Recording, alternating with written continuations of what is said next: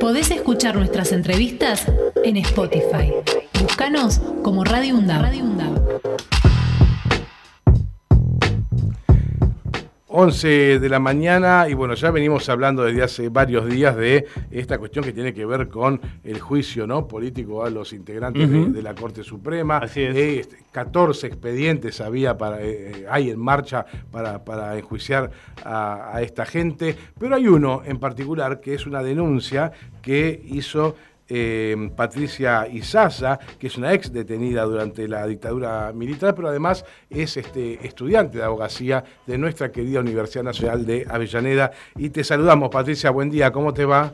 Buen día, buen día. Fernando Pearson es mi nombre, estoy con Axel Govetnik en la mesa. Y bueno, Patricia, este, me gustaría que que nos cuentes desde un principio, si bien ya la historia es conocida, pero para nosotros, cómo es que este, te diste cuenta que, Rosati eh, podría haber estado encubriendo este, dictadores en su gobierno en Santa Fe.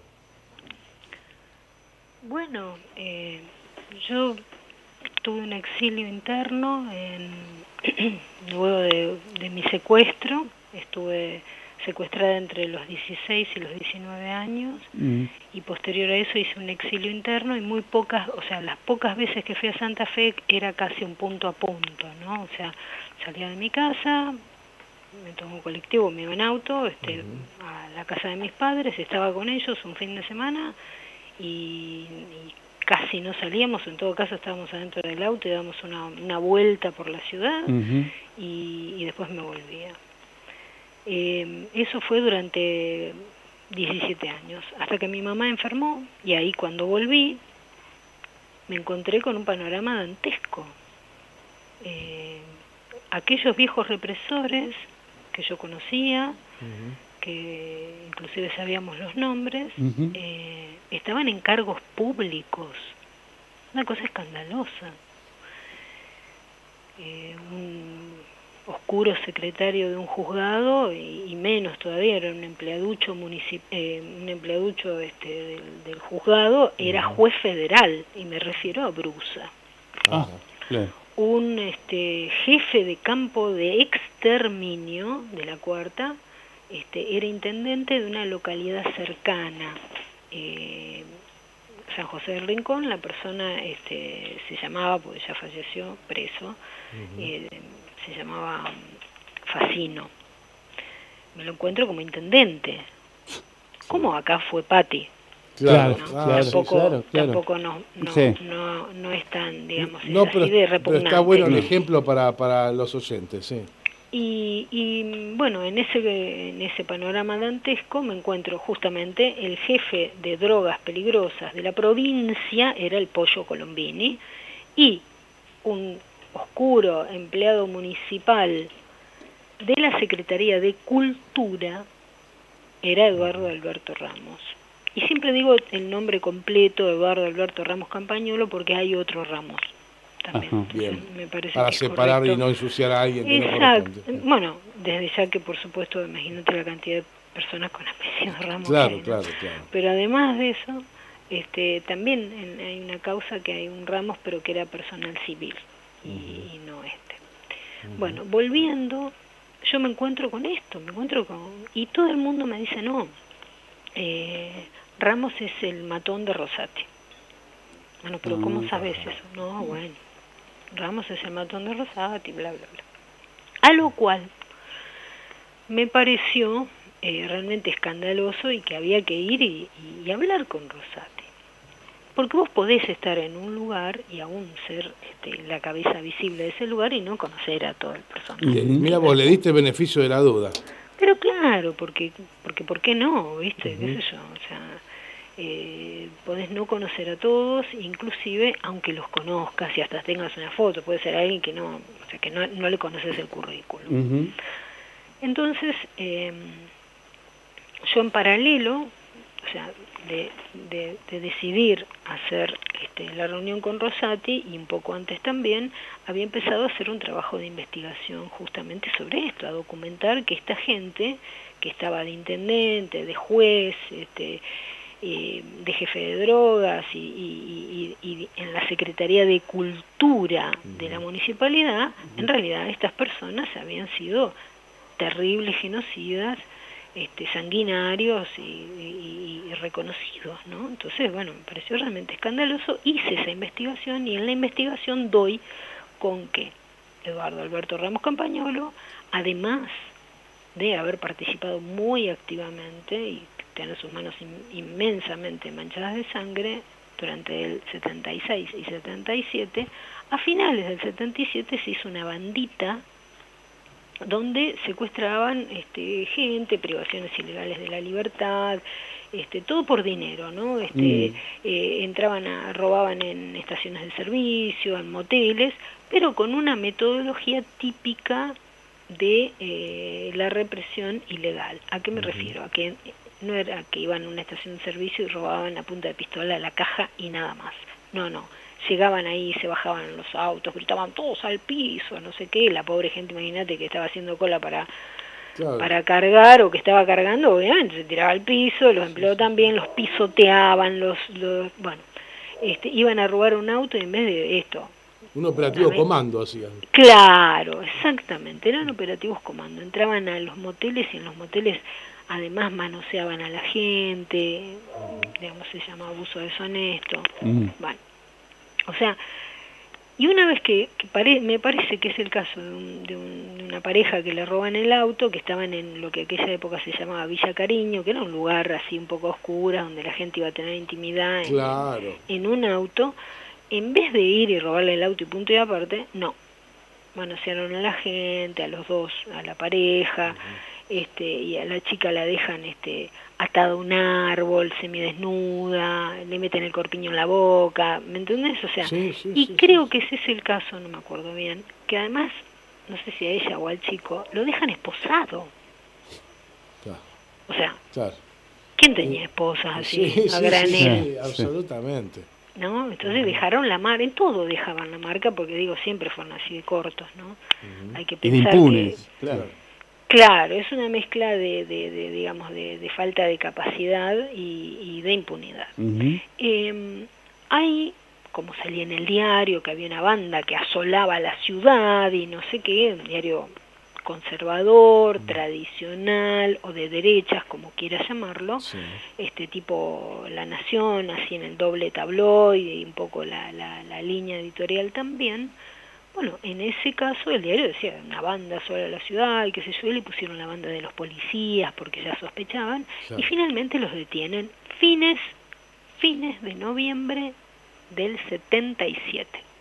Bueno, cuando los detienen tienen un juicio justo y obviamente tienen una causa.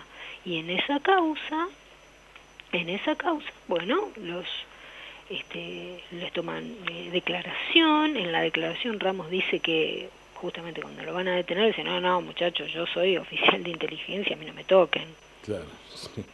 Digamos, y después va en la causa judicial, lo dice, y obviamente lo, el personal que lo va a detener tiene como un cachengue para detenerlo, porque el tipo le dice, no, no, a mí no me puedes tocar, yo soy de inteligencia, que te crees, viste, tienen todo un... Sí, sí. una actitud... Una, una, cosa patotería con sus propios compañeros, pero inclusive manda al frente a su jefe.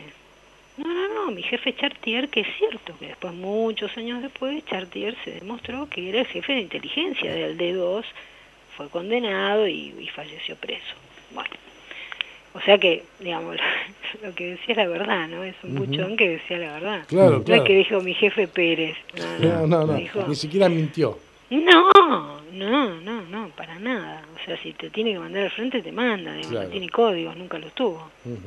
Bueno, entonces, eh, yo me encuentro con eso, eh, que no es poco, y, bueno, voy a hablar con Rosati para, para decirle que cuando me fijo en el estatuto municipal, el estatuto municipal dice que para ser empleado municipal, en el artículo 11, en tres incisos diferentes, dice que necesitas idoneidad en el cargo, imagínate de ser esto, un, represor, un tipo con... represor y delincuente común. Ya, exacto, ya hoy condenado este, a perpetuidad por, por todo tipo de crímenes, de, de, lesa humanidad, homicidios, torturas, violaciones. Le dieron 20 años por mi violación y, la, y el abuso deshonesto de una chica de 14 años, yo tenía 16, o sea, imagínate, ¿no? Sí, sí. Imagínate la calaña de este Sí, sí, claro. Bueno, entonces yo voy a Rosati, bueno, y, perdón, y el, el estatuto dice que no podés, que, que tenés que tener idoneidad, que no la tenía, para la Secretaría de Cultura, que tenés, eh, que no podés haber tenido una condena por un delito doloso y él tuvo una condena a 16 años de prisión más reclusión por tiempo indeterminado, en suspenso por única vez. Mm. Pero no es una condenita seis meses en suspenso, 16 años de prisión que, que la propia dictadura se la dio a esa condena por cuatro hechos, que mm. si con esa misma lógica, eh, con esos mismos quantum, juzgaban nuestros crímenes, le hubieran dado, no sé, mil años. Obviamente. ¿No? Y el otro inciso decía que no habías podido ser, no, no podría ser, eh, para ser empleado no tendrías que haber sido exonerado de una fuerza de seguridad. Y él fue exonerado de la policía justamente por esta condena. O sea, tenía todo en contra. Y además, además, por supuesto que tenía todo en contra, además, digamos, es simple, para entrar en el Estado, a cualquiera le piden un certificado de antecedentes, como se llamaba antes. y vos tenías, y, te dice, cada estatuto de cada lugar te dice, mire, usted para trabajar en el Estado no puede tener eh, eh, tales o cuales antecedentes y qué sé yo. Entonces estaba clarísimo que no podía ser empleado municipal. Entonces voy a hablar con Rosati, por supuesto que, que, que, que me merecía el el beneficio de la duda, en todo caso ni, ni beneficio siquiera, sino que bueno, te vuelvo a decir, honestamente fui a hablar con él, y más, te digo la verdad, creyendo que él no sabía, porque podía no saber. A mí me molesta mucho cuando la gente dice, no, si es el, el, el intendente tiene que ir, no, no sabe, si es el, el, el, jefe de tal lado tiene que saber hasta, no, viste, si es el, eh, qué sé yo, viste, el, el, capo máximo de, no sé, del hospital tiene que conocer hasta el último enfermero. Y no, la verdad que no, no pasa eso en la realidad. Entonces, cuando me entrevisto con Rosati, logro conseguir esa entrevista, llamo por teléfono, etcétera, logro conseguir esa entrevista y me entrevisto, em, yo creo que son los entre el 8, 9 y 10, 11 de febrero. Pero digamos los primeros días de febrero entre el primero y el 11, porque el 12 falleció mi mamá. Entonces, o sea, del 12 en adelante yo estuve obviamente en otro tema. ¿Te das cuenta? Había ido a cuidarla y esto era secundario respecto de cuidar a mi mamá. Claro. y como me dieron la entrevista fue cuando me la dieron. Claro, sí, se están por cumplir años, estamos hablando de, esta, de estos días, ¿no? Exactamente, exactamente. Exactamente, van a ser 25 años de todo esto, porque viste, son estos tiempos vaticanos que nos tocan a nosotros. claro, da igual. Eh, bueno, me entrevisto con él y voy, eh, me anotaron en la municipalidad, por supuesto, tengo la entrevista y ahí le muestro toda la documentación. Y se la dejo, le digo, mire, esta persona tuvo esta causa, fue exonerado, este no puede estar acá, en el propio estatuto dice que no puede estar acá, qué sé yo, y qué es lo que correspondía hacer, un sumario y despedirlo inmediatamente, inmediatamente, porque es justamente una cesantía con justa causa, porque o entraste mintiendo o, digamos, hay una, una flagrante irregularidad. Y de ahí en adelante, de ese día en adelante, él ya estaba informado. Claro. Ahí el, entonces intendente Rosati tendría que haber tomado la medida pertinente que era armar el sumario. Armar el sumario y dejarlo cesante, ambas cosas, porque armar un sumario para no hacer nada y cajonearlo es otra típica de Rosati. Hagamos para no hacer nada, hagamos como que, pero en realidad no hacemos nada. Eso es una típica de él, digamos, esta cosa de la simulación, el engaño. Digo, cuando lo fue al Senado para que escuchen digamos que lo escuchen, lo conozcan y eventualmente lo impugnen, dijo que para él eh, prioridad uno los derechos humanos. Claro, En 2016 y al año firmó el 2 por 1 claro. Ese es Rosati. Sí. Ese es Rosati. Ese es el verdadero Rosati. Esas dos caras tiene. Dice una cosa, pero lo que es importante es que hay que fijarse lo que hace. Y lo que hace, o sea, abrir un sumario y no llegar al final es justamente, bueno, una simulación más. Decir, escribir un libro. Claro. Escribió un libro sobre los derechos humanos. Claro. bueno, bárbaro. ¿Y qué me querés engatusar con eso? No. Porque ese es el arte justamente de la simulación, del ni crudo ni cocido, ni alto ni bajo, ni frío ni, ni, ni caliente, ¿viste? No. Patricia, No, sobre todo en, en cabeza de un juez. sí. Eh, Axel Gómez te saluda, ¿cómo estás? Eh, ¿Qué te, tal? quería, te quería preguntar esto. Cuando vos le informaste a Rosati, eh, este Ramos eh, tomó represalias, ¿te pasó algo? ¿Tuviste problemas? Mira, no hubo demasiado margen porque eh, varias cosas te cuento. Ramos obviamente siguió trabajando en la municipalidad. Mi mamá murió y yo me tuve que venir a Buenos Aires para Mm. arreglar un montón de cosas mías, personales. Yo hacía prácticamente desde septiembre que no estaba Claro.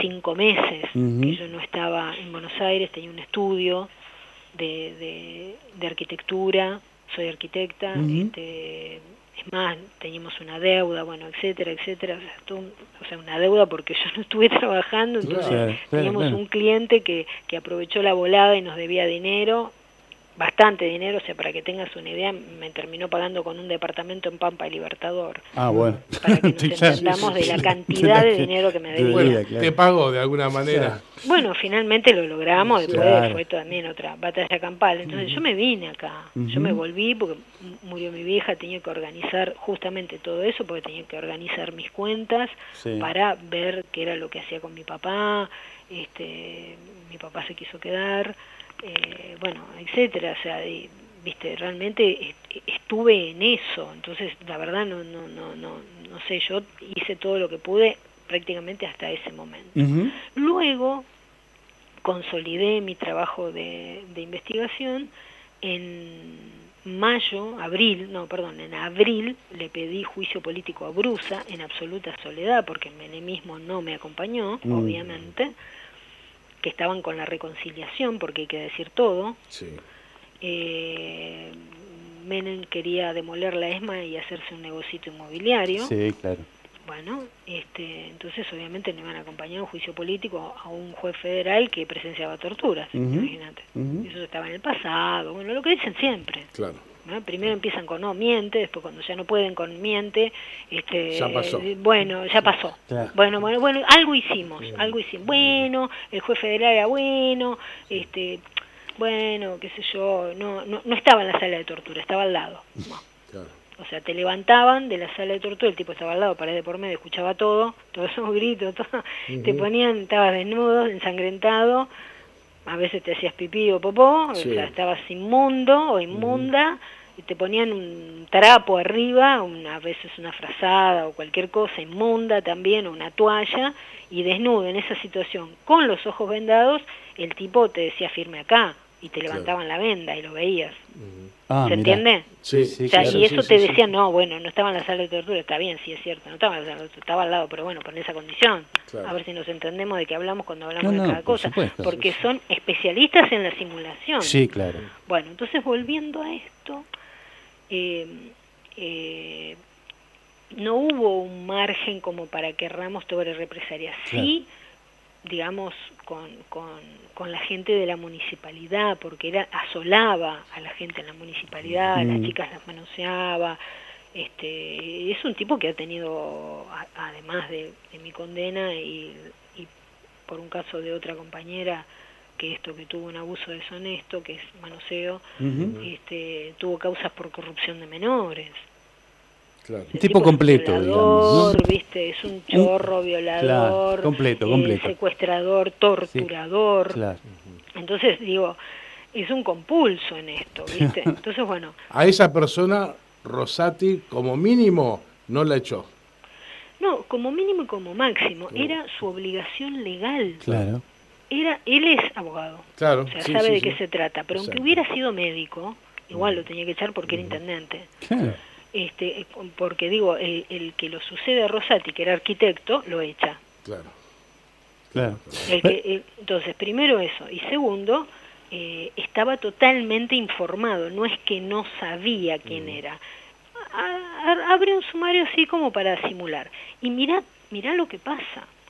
Yo en septiembre, entre las cosas que organizo, entre febrero que fallece mi mamá, resuelvo el problema del estudio y, y otras cosas más, personales, pareja, etcétera, porque imagínate, fue, fue una bomba atómica en mi vida todo esto, me cambió completamente la vida que yo venía haciendo de una profesional de clase media que me iba bastante bien, construía country, construía en Punta del Este, construía, etcétera. Eh, Después de todo esto, viste, volver a, a los 17 Claro, después de vivir un siglo, realmente, todo. como Sí. decía Violeta Parra, eh, bueno, me, me- me- tuvo un costo enorme en mi vida, en mi vida emocional, personal, Mm. este, etcétera. Bueno, en- eh, me voy, organizo y me voy a España.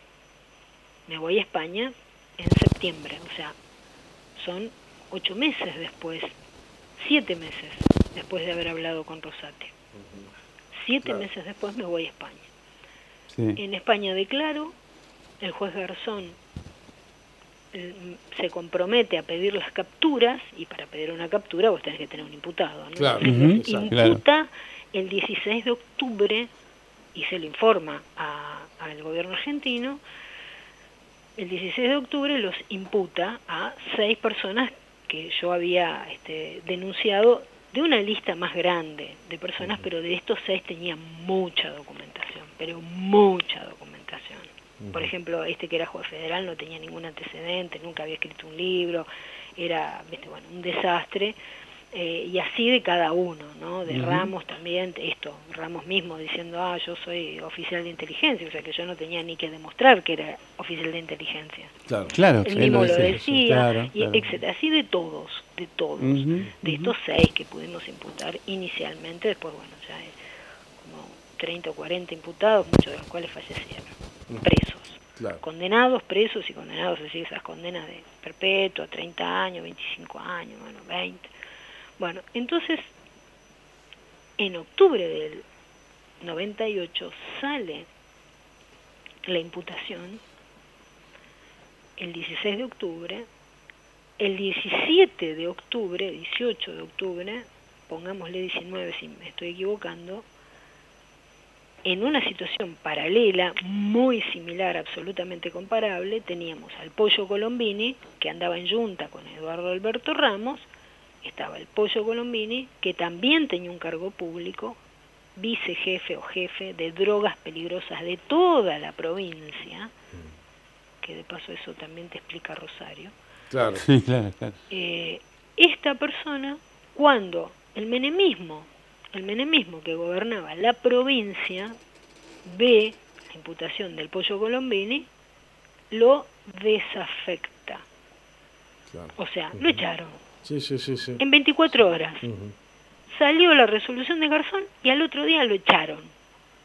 Claro. Y Ramos seguía. Claro. Fue tan escandaloso que Ramos seguía. Yo estaba en España, las radios me llamaban, la radio de dos radios en aquella época, AM. Ujú.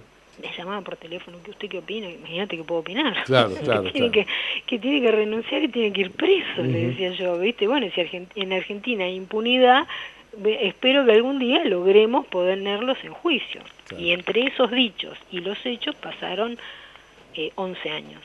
En septiembre del 2009, Ramos estaba en juicio. Así que tampoco pasó tanto, a, Ujú. a- a jugar por los tiempos que nos tocan siempre a nosotros. Eh, el bloque radical, el bloque radical se hace eco de todo esto. Dice, pero ¿cómo este sigue acá? Y entonces, en un tratamiento sobre tablas a instancia de los radicales, con la anuencia de, de esos interbloques, ¿viste? ¿Qué Ujú. sé yo? Bueno, agarran y tratan el tema, lo ponen sobre tablas y tratan y le piden al Ejecutivo, o sea, a Rosati, Sí, que le dé explicaciones de cómo es que Ramos ingresó a Claro. trabajar. ¿Y cómo es que está trabajando ahí? ¿Cómo es que está trabajando ahí? Y Rosati dice, no, bueno, ya hicimos un sumario. Ni siquiera Rosati, Rosati no fue nunca, Claro. nunca lo interpelaron. Claro. A través del menemismo de aquel momento, los, los este, concejales menemistas dijeron, no, bueno, ya hicimos un sumario, viste, estas cosas Claro. que ah, hicimos algo para no hacer nada, para, Sí. para esconder todo, este, quédense tranquilos, qué sé yo, no jodan, viste. Y, y en eso quedó, pero yo rescato la actitud este, digna de aquellos radicales y de Mm. los interbloques, que ni sé quiénes eran, te darás cuenta, porque Claro. yo estaba en España, porque yo no vivía en Santa Fe, porque nunca tuve un puesto político, porque nunca nada, ¿entendés? O sea, yo eh, toda la vida he vivido de mi trabajo, punto. O sea, y, y me ha ido bien en la vida, bueno, bárbaro, pero todo lo he hecho con mis fondos. Pa- Patricia, toda esta historia que vos nos estás contando, este, que es parte de tu historia, pero también de los argentinos, nos sirve para entender quién es Rosati y por qué tampoco él puede seguir siendo un juez de la Corte Suprema de la Nación, porque no está, no tiene autoridad moral para juzgar a nadie, por empezar. ¿no? Este, ahora, me- mi pregunta, eh, viniendo un poco a la actualidad, eh, ¿te dio bronca que solo 16 a 15 haya salido la votación para el juicio político? ¿Que solo por un voto haya salido? Mira, no es que, a ver, yo soy una persona este, que siempre, como actitud, ¿viste? Yo siempre miro el, el medio vaso lleno. Está bien, sos positiva, perfecto. Por supuesto. No, pero, pero te voy a decir por qué, te lo argumento, ¿no? Este, yo aprendí en, en- justamente en los campos de concentración de la dictadura. Sí. y te lo voy a decir en términos matemáticos. Mira, la diferencia entre 21 y 22 es 1, la diferencia entre 44 y 45 es 1, la diferencia entre 18 y 19 es 1, la diferencia entre 0 y 1 no es 1, es la diferencia entre nada y algo. Bien. Bien. Entonces, que aunque no se hubiese llegado a esto, por lo menos se pudo decir y se pudo enterar y se enteró todo el mundo. Bien. Mm. No Bien. pueden decir que no se enteraron. Primer punto, Correcto. muy valorable. Segundo punto, se logró avanzar con todas las de la ley, con todas las garantías. Acá no hubo ni el dedo, ni Claro. esto, ni lo otro, ni, ni el contubernio, ni... No. Entonces, a mí me parece muy positivo. Obviamente que si vos me decís y me duele que haya gente inclusive que le haya pedido juicio político Lorenzetti, para el cual te digo la verdad, yo, yo personalmente, no sé, no estoy en, en- en la crema de todo esto, pero la verdad que ni sabía que el tipo tenía así sospechas importantes sobre enriquecimiento ilícito y cuánta cosa más, ¿viste? La verdad no sabía y ahí, bueno, mostraron cosas que lo mostró la coalición cívica, Sí. ¿viste? Entonces yo, yo, o sea, me parece de lo más lícito y acá que se ventile, escúchame, Correcto. si alguien viene mañana y te acusa de algo que vos no no tenés nada que ver, ¿cuál es el problema de ir a juicio? Ninguno. Exacto. Vas y te claro, defendés. claro. Que vos digas en condiciones justas, pero por supuesto que tienen que ser en justas condiciones, pero digo, vas y te defendés. Ojo, obviamente no estoy diciendo si vienen y te acusan de no sé qué, viste, porque que figuras en un cuaderno y vos decís, bueno, a ver, mostrame el cuaderno. No, mira, el cuaderno no lo tengo, tengo una fotocopia del cuaderno. Bueno, Claro. no sé, viste, Eh, déjame, por- bueno, no. el cuaderno así podemos peritar la Totalmente. hoja, el papel y la tinta. Claro. Pero, pero además, este, bueno, tanto este, Rosati como este, el- no, eh, Bueno, ah, tenés a Rosencraft, a Rosati, a Maqueda. a Sí. re- este, entraban por la puerta, por la ventana, digamos, con un decreto de Mauricio Macri, recordemos esto. O sea que ya de entrada el tipo ya, por lo menos, es sospechoso de muchas cosas, ¿no? Pero por supuesto, de, de irregularidades atroces como esa, como el 2 por 1 eh, y como tantas otras cosas que han pasado en esta corte que uno, bueno, justamente ahora te vas enterando y decís, ah, mira, uff, es, es terrible, es escandaloso, ¿cómo es posible? Y peor aún, porque no es que estamos hablando de un juez federal de en el lugar, Mm, ¿viste? Que allá tirado, no sé, ponerle en X lugar en la Patagonia o Sí. no sé qué, o en el litoral. No, no, no. Estás hablando de la máxima autoridad Claro.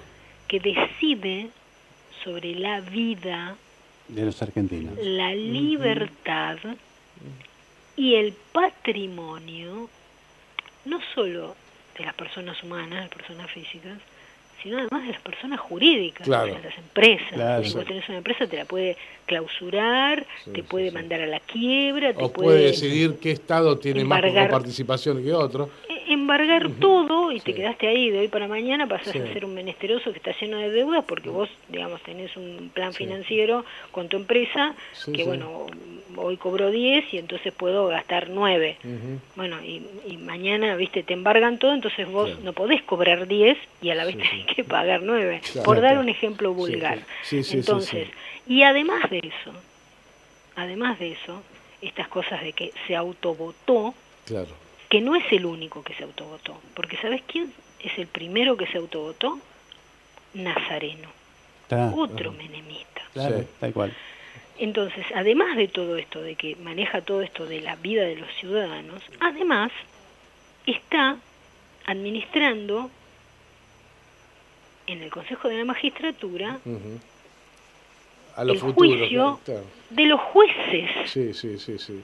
Si lo deja o lo saca a tal o cual juez.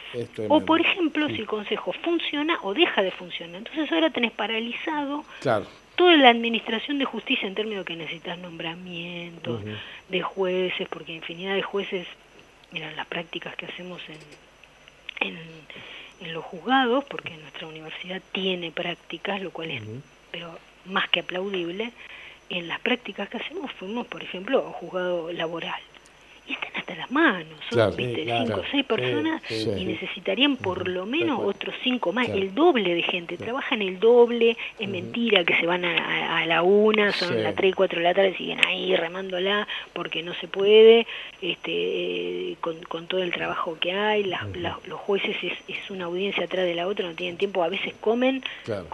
en, en, en, en el estrado, o sea, tienen ahí un sanguchito y van comiendo y viste y, y hay un pequeño impas y te das cuenta, o sea, Sí. digo para para y, y quién no te nombra esa gente. No, claro. Bueno, Patricia, este, Sí. ya no, nos hemos este, excedido un poquito en el tiempo, pero era muy, es muy valioso y muy valiente tu testimonio. Nosotros te los queremos agradecer enormemente. Por supuesto, a medida que esto avance y si vos nos lo permitís, seguiremos este, llamándote. Pero bueno, queríamos agradecerte enormemente eh, todo este tiempo que nos has dedicado. No, yo le quiero eh, agradecer a ustedes y, y bueno, también este decirle a ustedes, a la audiencia, que, que si bien es un sueño que se sanee Mm. la justicia, también creo que se, se logra justamente con estos medios eh, transparentes como, como es la memoria, este, como es decir la verdad, Y como es clamar por justicia y que para mí y para tanta gente, eh, como nos enseñaron las madres, a- acá la, la única lucha que se pierde es la que se abandona y Así yo no, no, no voy a abandonar esto porque me parece que, que es clave para, para las futuras generaciones. ¿viste? Tal cual. Bueno, Patricia Isaza, muchísimas gracias y será hasta cada momento. Un abrazo grande, ¿eh? A ustedes. Podés escuchar nuestras entrevistas en Spotify. Búscanos como Radio UNDAV.